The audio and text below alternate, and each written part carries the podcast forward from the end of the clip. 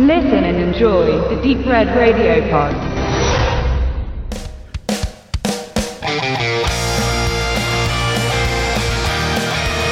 Scheiß auf das Establishment. Ziehe in den Wald und lebe von dem, was dir die Natur zu geben bereit ist. Halte dich fern von der konsumverseuchten sogenannten Zivilisation und verbringe deine Zeit in Einklang mit Baum, Stein, Wasser und dem wirklich wertvollen Wissen, was die Genies dieser Welt in hunderten Jahren angehäuft haben. Und gib all dies an deine Kinder weiter damit sie in einer logischen und friedlichen Welt aufwachsen können. Das war der Plan von Ben und seiner Frau Leslie und sie setzen ihn in die Tat um. Sechs Kinder ziehen sie groß, tägliches Survival-Training, Rennen, Klettern, Jagen, das Pflanzen von Nahrung, das Heilen von Wunden und Respekt vor der Umwelt. Dazu lehren die Eltern selbst ihren Sprösslingen verschiedene Sprachen, Naturwissenschaften, Literatur, Kunst, Geschichte und Politik. Ein hartes Heranwachsen, aber erfüllt von Liebe und Erfolgen am eigenen Körper und Geist. Vor allem aber ist man gegen das System und feiert statt Weihnachten lieber einen Noam Chomsky Tag, an dem es Geschenke gibt, zum Beispiel Armeemesser für die Kleinen und Profibögen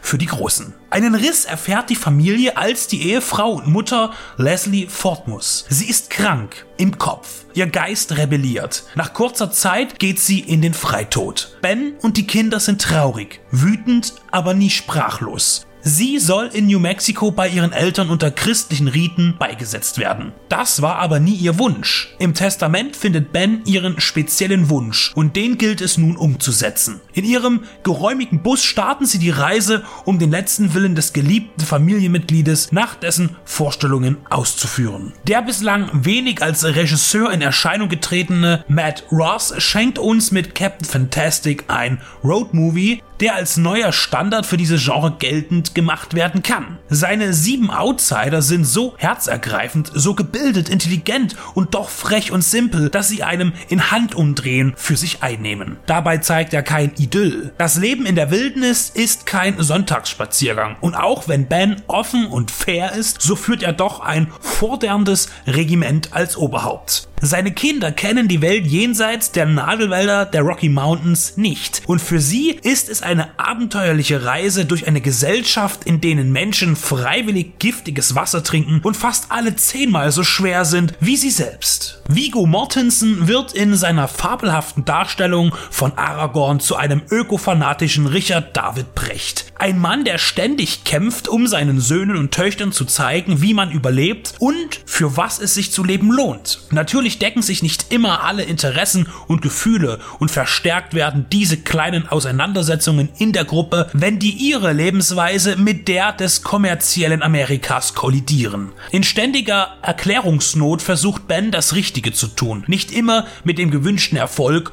oder dem nötigen Feingefühl. Doch wir verzeihen ihm, so wie wir jeden Einzelnen verzeihen, der in diesem Film auftaucht. Denn auch wenn es verschiedene Standpunkte zum Modell Ben gibt, so verstehen wir die Befürworter wie die Gegner. Zur letzten Kategorie gehört Frank Langella als Vater der verstorbenen Leslie. Er gilt als der eigentlich zu bekämpfende Pol in Bens Leben. Es sind die vielen Kleinigkeiten, die Details, die die großen Gefühle hervorrufen.